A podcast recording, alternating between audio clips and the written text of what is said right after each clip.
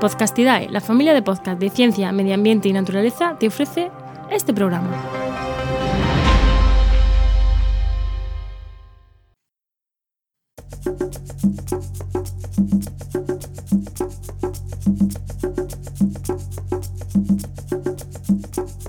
Estás escuchando Mentes Covalentes, tu podcast de química y neurociencia, con Hugo Quintela y Clara García.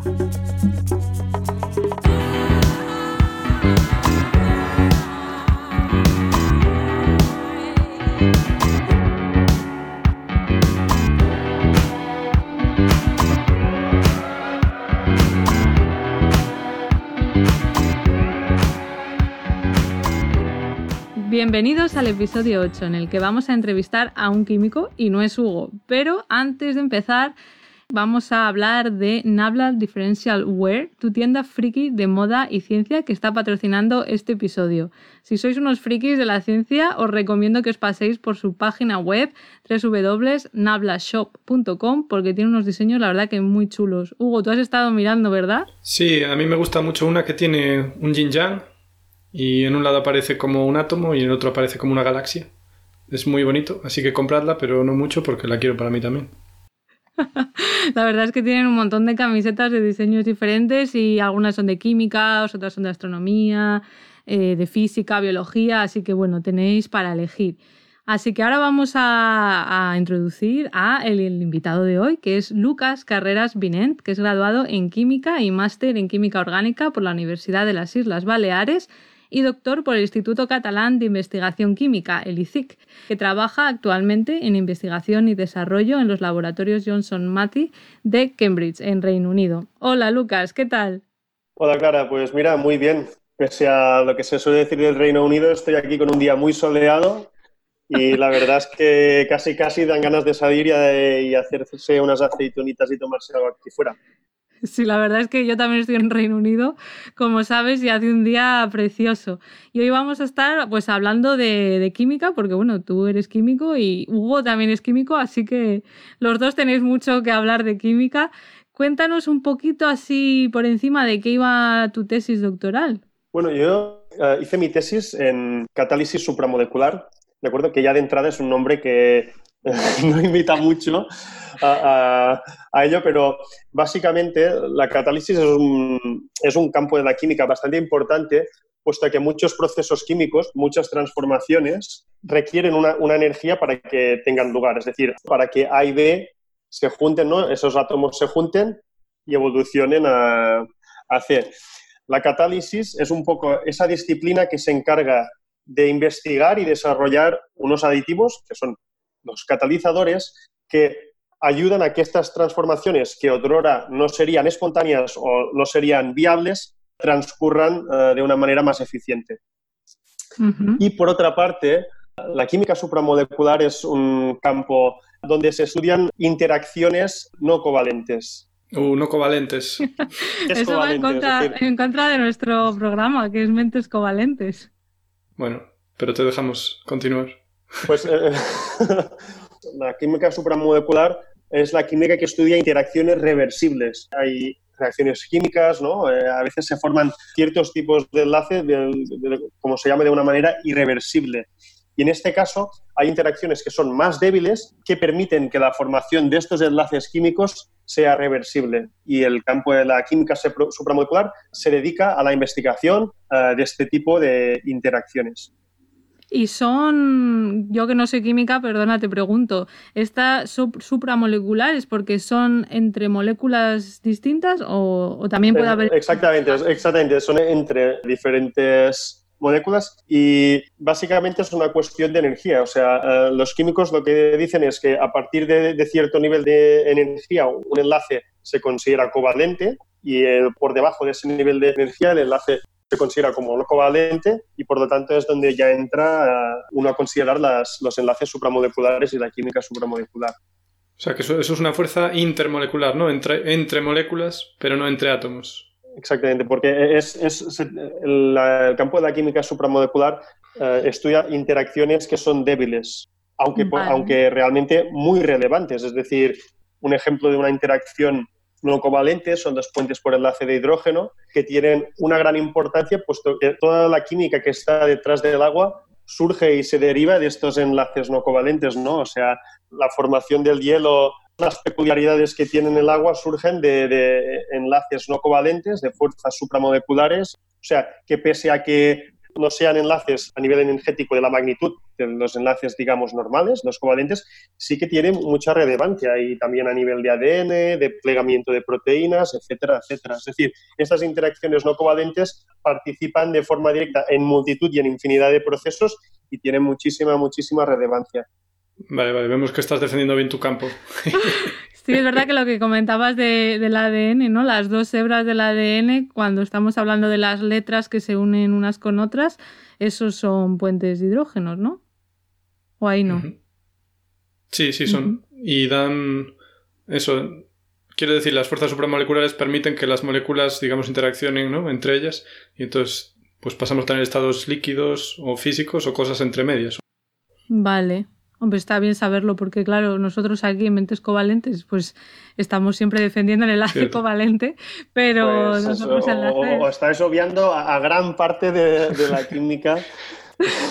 para eso, es para la eso te traemos. no covalente.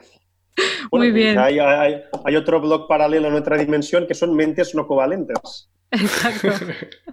Mentes no covalentes.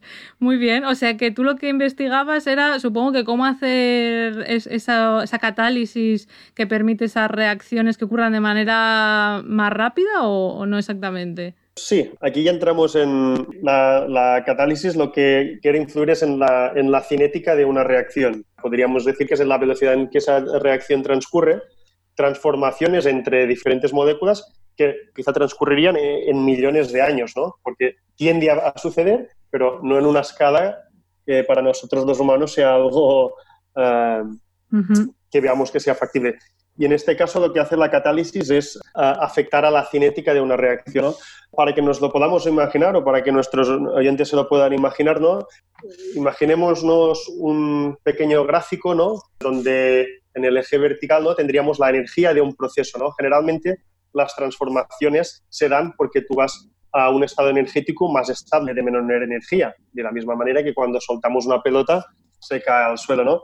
Y de alguna manera, para ir de este estado energético A, que está en una coordenada, por ejemplo, digamos, más 1, a ir al producto B, que estaría en una coordenada energética menos 1, ¿no? en un estado energético menor, de, de mayor estabilidad, lo que sucede es que muchas veces para que tenga lugar esa transformación, uno requiere de una cierta ene- energía de activación. ¿no? Es un poco para que nos lo imaginemos cuando ah, los vagones de una montaña rusa suben hasta el punto más alto de la montaña rusa. Eso es, la barrera energética, puesto que una vez superado ese punto, ¿no? La- todos los vagones de la montaña rusa, pues caen y cogen la energía de allí. Qué divertida es la química, ¿eh? Es, es muy divertida, exactamente. Como una montaña De alguna manera, lo que hacen estos catalizadores es que esa barrera energética, para que el proceso tenga lugar, necesita ese pequeño empujón, ¿no? Eh, el- los vagones necesitan eh, pasar ese punto alto de la montaña rusa, pues lo que hacen los catalizadores es reducir un poco ese requerimiento energético. ¿Cómo? Organizando las moléculas. O sea, y en eso se parece mucho a las enzimas. De hecho, las enzimas son catalizadores, ¿no? Lo que hacen es preorganizar los sustratos que van a reaccionar de manera que, los em, preordenan, los predireccionan, favorecen que tenga lugar el evento químico, porque tenemos que imaginarnos que si tuviésemos una lupa que pudiese mirar a nivel microscópico, pues evidentemente las moléculas se tienen que encontrar y se tienen que colisionar e interaccionar de la manera adecuada. Lo que hacen los catalizadores es favorecer este proceso preorganizando eh, todas esas moléculas. Me ha gustado lo de la metáfora de la montaña rusa porque creo que ayuda a visualizarlo. Es como, me imagino yo, que el catalizador sería algo que empuja más rápido ese vagón hasta el punto alto, ¿no? Para que ya pueda bajar. O que baja el punto, ¿no, Lucas? Exactamente. O que lo baje. Eh, Ah, o, vale. o- o que de alguna manera nos tendríamos que imaginar que es una vía secundaria que va un poquito más abajo y que, y que no es tan difícil de escalar y que ya te, te Vale. lanza a la caída de la montaña rusa. ¿eh? Porque realmente la ruta eh, energéticamente complicada sigue estando allí. No, no es que un catalizador de alguna manera evite que eso pase, simplemente que el catalizador te da una ruta alternativa que es menos exigente eh, energéticamente. porque los sustratos están más cerca, están organizados de la manera que corresponde, etcétera, etcétera. ¿Y los catalizadores eh, son moléculas de algún tipo en concreto? ¿Son moléculas orgánicas, inorgánicas o cómo va um, esto? Todo puede ser un catalizador, ¿no? Desde uh, elementos químicos como tal, es decir, metales, oro, platino, paladio, es decir, puros, sin, sin nada más. bueno, y más baratos también, ¿no? En plan manganeso, zinc, también no tienen por qué ser caros. Es decir, no, no, no, no tienen por qué ser caros. Eh, si queréis de eso también podemos hablar después, ¿no? Porque también los metales preciosos sí que han tenido un papel muy importante en lo que es la catálisis. Pero no, no, no, es, decir, todo tipo de moléculas pueden ser, eh, pueden catalizar un proceso. De hecho, muchos de los trabajos científicos que se están publicando esos días basan un poco su novedad en que utilizan moléculas. Probablemente la comunidad científica no sabía que se podían usar en esa dirección, ¿no? Porque eh, pues una molécula que contiene un átomo de fósforo que jamás se había usado como catalizador y que pueden catalizar un proceso. Y evidentemente en estos casos muchas veces la serendipia también ha, sido testimonio de algunos procesos catalíticos, ¿no? Y, todo esto de la catálisis, claro, suena para la gente que no nos dedicamos a la química, puede sonar un poco abstracto, pero no es algo raro, o sea, es algo que se utiliza en el día a día, ¿no? En productos industriales. Es importantísimo. Ejemplos de catalizadores. Por ejemplo, hay catalizadores en todos los tubos de escape de todos los vehículos pues, que usamos, ¿no? El, catalizador del coche. ¿Qué es el catalizador del coche? No deja de ser un metal precioso que está dispersado cataliza la transformación de los óxidos de nitrógeno, que de otra manera se emitiría a la atmósfera, dando lugar a lluvia ácida, y favorecen la reacción de estos óxidos de nitrógeno transformándolos en, sustancias inocuas. Los catalizadores también se, utilizan en multitud de procesos químicos, por ejemplo, para la producción de, aditivos alimentarios, por ejemplo, la producción del mentol como aditivo en muchos alimentos, en chicles, cigarrillos. claro, ese, mm, como sabor refrescante de menta, ¿no? Se va a prohibir en cigarrillos en Estados Unidos. Ah, ¿se va a prohibir? era una anécdota al margen, pie de letra pues, pues eh, eh, la producción de, esa molécula, que es una molécula quiral, ya podemos hablar también un uh, día... Estás tocando muchos palos. Quiral, no, no vamos a tocar tantos palos, pues se hace con un catalizador que utiliza un metal precioso para prepararse. Es decir, eh, evidentemente es un producto que natural, ¿no? que hay una biosíntesis, ¿no? hay enzimas que producen esa molécula de forma natural, pero evidentemente cuando se tiene que producir a nivel sintético, pues porque se necesita en gran cantidad, la química desarrolló un catalizador de rodio para la formación del mentol. Y como esto hay muchos procesos más, ¿eh? plastificantes, que estamos hablando de producción de, toneladas y toneladas métricas y que mueve mucho, mucho dinero. Lo que, lo que nos faltó por decir aún son las cantidades, ¿no, Lucas? Un catalizador, ¿cuánto, ¿cuánto de catalizador tiene que haber una reacción, ¿no? Para que la reacción funcione de forma más Exactamente. económica. Se define que el catalizador tiene una presencia subestequiométrica. Subestequiométrica, palabra complicada. ¿Qué quiere decir subestequiométrica? Pues eh, muy sencillo, es decir, que se utiliza en cantidades por debajo de las cantidades de, reactivo que uno tiene. Es decir, tú tienes un reactivo A que vas a convertir en un reactivo B. Tienes un kilo de ese reactivo A. ¿no? Evidentemente, estamos hablando de que un catalizador es algo de lo que no tienes que echar un kilo porque de otra manera se, se, consideraría que es un reactivo. Un catalizador es una sustancia que se añade en pequeñas cantidades, siempre por debajo de las cantidades que uno añade de los reactivos. Y ese concepto de echar menos ah, de lo que, lo que se, en química se conoce como cantidad subestequiométrica. Bien, lo apuntamos en el glosario. Sí, sí, totalmente.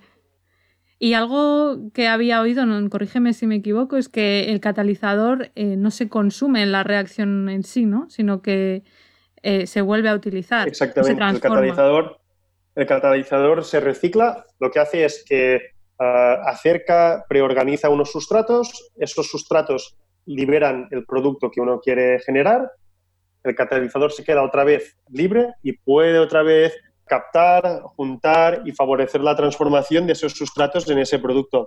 Evidentemente, estamos en un caso ideal, pero eh, el movimiento, el móvil perpetuo no existe, que dirían los filósofos, ¿no? Y evidentemente, pues después de cada ciclo catalítico, la actividad va disminuyendo, pues porque puede haber envenenamiento de estos catalizadores, etcétera, etcétera. Y muchas veces em, que mandarse a refinarse o, a regenerarse para que puedan seguir produciendo. Y esto es lo que estuviste haciendo durante tu tesis doctoral, pero no sé si, bueno, después de la tesis eh, ya dejaste lo que es el mundo de la academia, ¿no? De la investigación ligada a la academia, a la universidad. Pero no, de la catálisis, o sea, sigo vinculado al mundo de la catálisis. Y en la tesis, pues básicamente fue un poco eh, juntar mm, dos mundos ¿no? Que, que, que, sí que tienen mucho en común, pero que tampoco no es tan, no es tan habitual verlos juntos, y es la catálisis y la química supramolecular. Durante mi, mi tesis, ¿no? nosotros nos centramos más en la química de los metales. ¿Por qué? Los metales han tenido un papel central en, en la catálisis, puesto que son uh, elementos que disponen de gran cantidad de electrones y son capaces de, de participar en multitud de procesos. ¿no? O sea, si bien es cierto que hay catálisis sin metal, el metal casi siempre significa catálisis. Eh, de hecho, es algo que se conoce ya desde finales del siglo XIX, o sea que no es algo reciente, sino que es, un, campo bastante consolidado de la química. Eh, vale. ¿Y os centrabais en eso, en, vuestro grupo, entonces, en estos metales? En el uso de catalizadores mm, para, de alguna manera, eh, optimizar reacciones químicas. ¿no? Generalmente, el objetivo, el target que se tiene es mejorar procesos eh, que sean significativos para la comunidad científica. ¿no? Muchas veces en, muchos grupos de investigación, pues cuando uno estudia catálisis, lo que tiene como objetivo son mejorar procesos existentes de manera que los haga más eficientes. Por ejemplo, eh, no sé, eh, para la producción de, del diclofenaco amónico, ¿no? que es un, antiinflamatorio que es muy vendido, pues evidentemente si tú desarrollas un proceso catalítico que hace ese proceso más eficiente, dada la importancia de este producto químico, pues tiene un impacto al final. Totalmente, claro. Eh, en la producción de, estas, de, estos uh, compuestos. Por otra parte, la química supramolecular es, es, es, un campo que quizás más reciente, ¿no? De hecho, es un campo cuando en, el mundo de la investigación, del conocimiento y de la ciencia, ¿no? uno no es consciente de lo que tiene alrededor y muchas veces tiene que echar la, vida, la vista atrás y definir un campo. ¿no? Y eso es lo, un poco lo que pasó en el campo de la química supramolecular. Uh, pues, uh, los pioneros de la química supramolecular, cuando estaban empezando a hacer esa química, ellos no hablaban de que hacían química supramolecular. Fue cuando echaron la vista atrás y dijeron, bueno, es que nosotros realmente hemos estudiado sistemáticamente pues, pues, um, interacciones débiles, las interacciones no covalentes, y eso podríamos uh, de alguna manera aglutinarlo y categorizarlo, ¿no? Los humanos somos mucho de categorizar las cosas y poner etiquetas a las cosas. Y, ese, y en ese sentido, uh, la química supramolecular fue definida por un premio Nobel que se llama Jean-Marie Len, que era catedrático de la Universidad de Estrasburgo, que definió este campo, ¿no? Pues allá, pues a finales de los años 70, ¿no? Para catalizar un proceso, para hacer catálisis de un proceso, nosotros nos servíamos de las herramientas ¿no? que te ofrece la química supramolecular. La mayoría de los catalizadores, ¿de acuerdo?, utilizan pues, las interacciones que, que ponen nombre a este, a este podcast, que son covalentes. Y nosotros, o nuestra aproximación desde la química supramolecular, pues vino dado un poco porque la química supramolecular trata con interacciones uh, reversibles, permite de alguna manera ofrecer una, una, mayor adaptabilidad a diferentes procesos. ¿no? Nuestro objetivo último sería tener un catalizador que fuese lo más polivalente posible y de alguna manera utilizar estas uh, interacciones supramoleculares para que este catalizador se fuese adaptando mejor pues, a diferentes sustratos o incluso a diferentes transformaciones. Pero, a ver, una pregunta, porque las interacciones que se forman, o sea, los catalizadores catalizan normalmente reacciones covalentes, ¿no? Es lo que está diciendo, pero la interacción entre las moléculas primitivas que aún no reaccionaron y el catalizador eso suele ser, ¿no? Supramolecular. O sea, son interacciones débiles. Pero, eh, exactamente, son interacciones débiles y, de hecho nuestros catalizadores no tenían como objetivo influenciar estas interacciones, eh, que ya sean per se, sino que tenía que ver más, más con la arquitectura de nuestros catalizadores. Es decir, nosotros, mm, las diferentes piezas de nuestro puzzle que era el catalizador, se podían juntar de una manera o de otra en función de esas eh, interacciones supramoleculares. Y se ensamblaban de una manera pues tenían un efecto sobre una transformación y si se ensamblaban de otra manera, pues tenían otro efecto. Vale, perdón, entonces vamos a ver, entonces vuestros catalizadores lo que tenían de nuevo es que no eran una molécula discreta, sino un grupito de moléculas que interaccionaban entre ellas, ¿no? Y dependiendo de, de cómo interaccionaran, tenían distintos efectos. Exactamente. Y Exactamente. vamos a ver, pero las piezas de ese catalizador supramolecular eran distintas las unas de las otras. O sea, no era la misma unidad que se repetía, sino que había distintas unidades, ¿o cómo? Exactamente, eran diferentes unidades, ¿no? Bueno, trabajamos en diferentes proyectos, ¿no? En algunos de nuestros proyectos lo que hacíamos era poner unos aditivos, ¿no? Que regulaban la actividad de nuestro catalizador, porque lo adaptaban, interaccionaban con el esqueleto de nuestro catalizador y en función de esa interacción, pues ajustaban la actividad catalítica de nuestro catalizador. Ha tenido bastante éxito, puesto que te permite generar con un bajo esfuerzo sintético una librería de diferentes catalizadores. Y luego, por otra parte, también estudiamos otros catalizadores con interacciones eh, no convencionales, es decir, interacciones como el enlace por puente de hidrógeno o las fuerzas ion-dipodo ¿no? entre, entre cationes y aniones. Son interacciones no covalentes conocidas, pero recientemente, en estos últimos años, y también eh, eso fue otro proyecto muy interesante que estuvimos haciendo en la tesis, y era un poco eh, usar estas interacciones para uh, ensamblar catalizadores uh, en transformaciones de interés. en nuestro caso estuvimos trabajando en interacciones por enlace de halógeno, pues nosotros fuimos pioneros en su aplicación en catálisis mediada por metales, ¿no? pues bastante interesante, ¿no? Puesto que, bueno, los halógenos es, es, un grupo de elementos de la tabla periódica que tiene cierta afinidad por reaccionar con los metales y muchas veces eso impedía que tú pudieses estudiar esos dos elementos juntos, puesto que tendían a interaccionar eh, evolucionando a otras especies. Y en nuestro caso, de alguna manera, conseguimos ensamblar arquitecturas de halógenos y metales sin que reaccionasen y que pudiese catalizar transformaciones. A ver, entonces esto es importante porque muchas veces se construyen catalizadores para reacciones muy complicadas, o sea, que dos moléculas ya digamos, dos ladrillos, que son dos moléculas distintas, se quieren unir y ese catalizador a lo mejor solo sirve para esa reacción concreta en todo el mundo y no vale para otra cosa. Y entonces, eh, una vez eh, esta química que está diciendo Lucas, en la que tenemos distintas unidades que se pueden ensamblar de distinta forma dependiendo de las condiciones en las que trabajes, permiten que ese catalizador no solo pueda hacer esa única reacción, sino que valga para otras. Entonces ahí se ahorra mucho tiempo, ¿no? Investigando. Porque si tienes que, para cada reacción, investigar un solo catalizador, lleva muchísimo tiempo. Exacto, y muchas veces, eh, ¿no? aunque todo el mundo trabaja ¿no? pues con, el, con, el, diseño racional, muchas veces también eh, para estudiar reacciones y para estudiar transformaciones también se utiliza, o los químicos a veces utilizamos un poco la fuerza bruta y es, pues vayamos a probar, queremos que estos dos sustratos reaccionen porque nos interesa obtener este producto, pues vayamos a probar todo tipo de catalizadores que tengamos en nuestra mano y en nuestro poder para mirar de ver si, alguno de ellos funciona. ¿no? La modularidad de estos catalizadores supramoleculares tiene la ventaja que rápidamente, uh, teniendo unas pequeñas piezas, mm, puedas construir librerías bastante grandes de sistemas catalíticos y te facilite un poco este, este barrido, este screening de catalizadores para intentar optimizar un, una reacción. O sea, el principio de modularidad es algo intrínseco en la química supramolecular y que un poco da valor a esta aproximación, evidentemente sin querer quitarle ni un atisbo de valor a todas las otras aproximaciones. Vale, porque hay que ir con cuidadito ahí. Por supuesto. Pues muchas gracias, Lucas. La verdad que muy interesante. Yo creo que nos hemos podido hacer una idea, aunque sea bueno, pues por encima, ¿no? De para qué son, para qué sirven los catalizadores y qué es esto de la, química supramolecular y bueno, en qué consiste un poco el trabajo de un químico como tú que está trabajando en esto. Así que bueno, te damos las gracias, Lucas, por pasarte por aquí, por Mentes Covalentes y contarnos todo esto. Gracias, Muchas Lucas. Gracias, Clara, y también a Hugo. Y bueno, un abrazo muy grande. Muy bien, y a vosotros recordar que salimos cada 15 días, los jueves, y podéis seguirnos por redes sociales. En Twitter somos arroba cobalmentes y en Instagram arroba mentescovalentes. Y también tenemos página de Facebook.